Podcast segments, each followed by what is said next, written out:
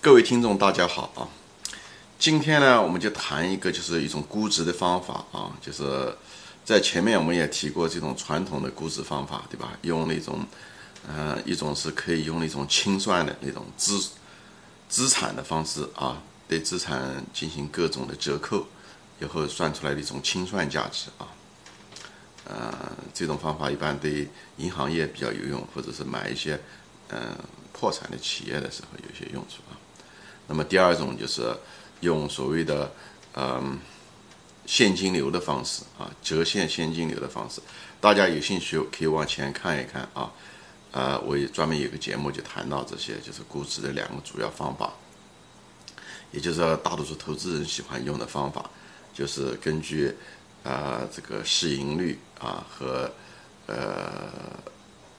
就是年净利润，以后把它算出来。呃，这个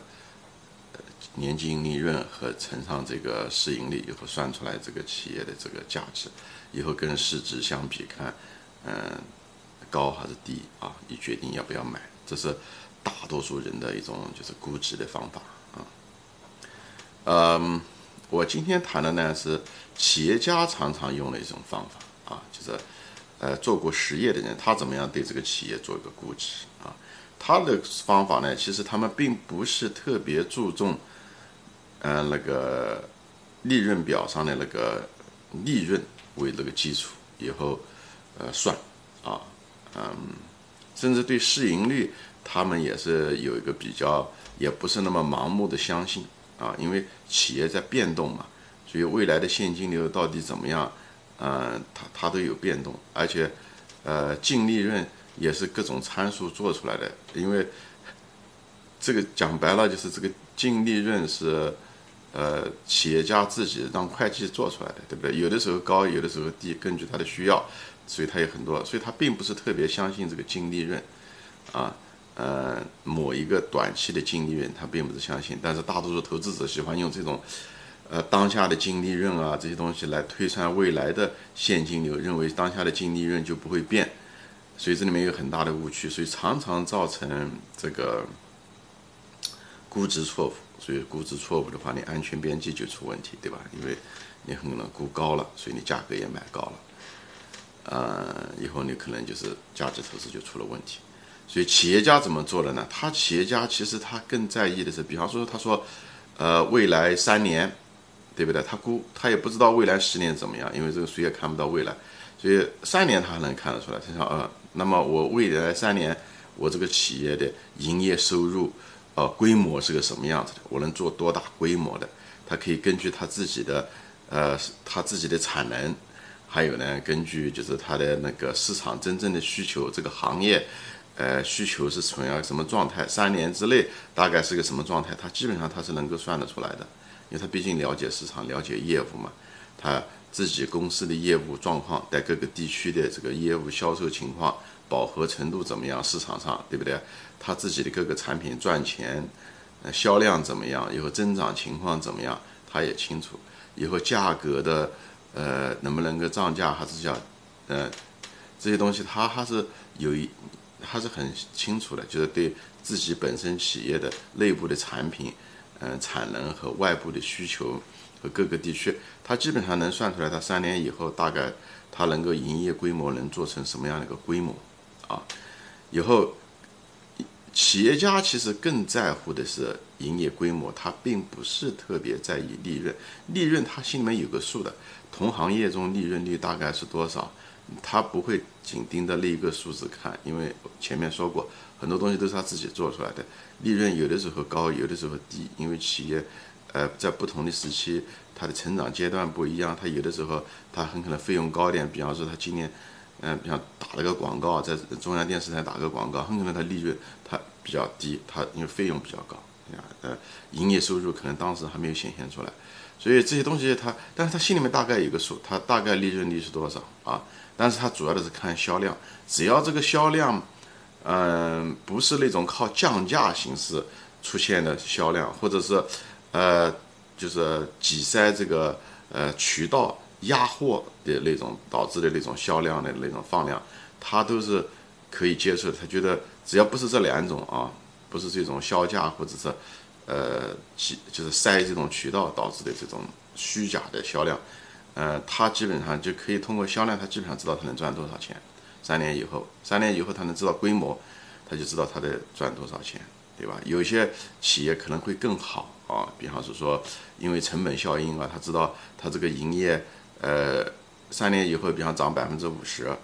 但是呢，它成本就是固定成本，比方是餐馆，对不对？它的那个租金就基本上是固定的，哎，稍微增加一点，呃，员工也就是那么多，但是它营业收入如果提高个百分之，呃，五十吧，它很可能利润就翻了一倍，所以他心里面有数的，就是，但是他更在意的是营业收入，而不是看利润。有些人就看利润增加了，其实那个营业收入很可能是在减少，或者是营业收入嗯增加的很有限。他们往往是通过无论是会计的手段也好，对不对？呃，隐瞒费用，或者是呃减少一些成本。那但那种成本又是不可延续的，以后给你搞出一个利润了，你觉得利润很高，但是实际上这个企业是无法持续的这种利润增长，因为它营业收入不行，好吧？所以呢，企业家更在意的是营业收入，三年以后营业收入的情况，这跟市场的状况。啊，这个增长情况、需求情况和它产品的总的这个销售情况有关系，所以他会看这一套东西，以后他算出来规模是多少，以后他大概给一个利润率，他心里面很清楚的利润率。比方是说，举个例子吧，苹果吧，啊，然后六年前的时候，你看苹果，呃，你可能觉得，哎，这苹果还有的卖啊，这是段永平先生用的，他以前他是好像是，嗯。手机的老板，所以他自己也拥有手机公司，好像那个 vivo 啊什么都是他，步步高就是他的。所以他就一看，OK，他六七年前他一看这个，呃，苹果三年以后很可能会做个呃六百亿的这个规模啊，六百亿美元的规模，因为手机会渐渐的呃增加在中国的销量啊，美国的这个呃市场渗透率呃还是比较低，所以他觉得。呃，三年以后，苹果的这个销售，呃，特别是苹果手机的销售，应该至少翻一倍，应该是没有问题。你看，他这个一算，这个营业收入，他基本上都能算出来，大概是六百个亿啊。以后呢，成本呢，因为它的成本还是比较低的，它是外包，对吧？成本，而且，嗯，他搞开发的那些研究员人员就那么多，他的那个研究费用也是基本上是固定的。他一算，他就觉得，他如果这个东西翻一倍的话，呃，营业收入能翻一倍，他心里面就有底了，对吧？六百个亿，以后，比方说说，呃，净利润，呃，比较靠谱的，他的净利润率，比方说是百分之，呃，三十啊，那么他就知道，OK，那么他每年可以挣一百八十个亿美元啊，一百八十个亿美元，以后再给一个比较合理的市盈率，因为它还是处于成长阶段嘛，或者是怎么说，那么给一个，嗯，二十倍吧，或者十五倍，对吧？这一层，那么也大概也有个四百，呃，四千个亿吧，啊，四千个亿，呃，也许不到吧，三千五百个亿。他一算，三千五百个亿，如果他跟当下六七年前当下的市值一比，啊，如果现在的市值，对吧？就股票的价格乘上总的股数，比方说是多少个亿，比方说，呃，一千个亿啊，或者两千个亿啊，他一算，呃，他这个三年以后可能是三千五百个亿，现在是，嗯，对吧？嗯。现在的市值大概是一千，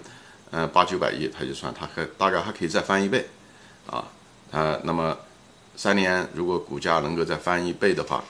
那么他就觉得是划来的，因为如果算到每个年收益率的话，那么讲三年的话，那那他年收益率可以是百分之多少？百分之二十四了，那已经相当不错了。你每年可以赚百分之二十四了，已经相当不错了。我们说过，如果你年收收益率如果是百分之二十的话，那么这样坚持下来四十年，你的你的那个财富可以滚一千五五百倍了。所以只要所以二十四百分之二十四是非常好的收益率了。所以这种情况下你就可以买入，好吧？啊，这个就是企业家常用的一种估值方法，他们偏重于营业收入的增长，正常的增长，而不是过于计较净利润率，像大多数投资者。一样的啊，所以给大家提供一个思路，嗯，这样子的话，大家知道一个健康的呃估值方法应该是什么样子。好，今天就说到这里，谢谢大家收看，再见。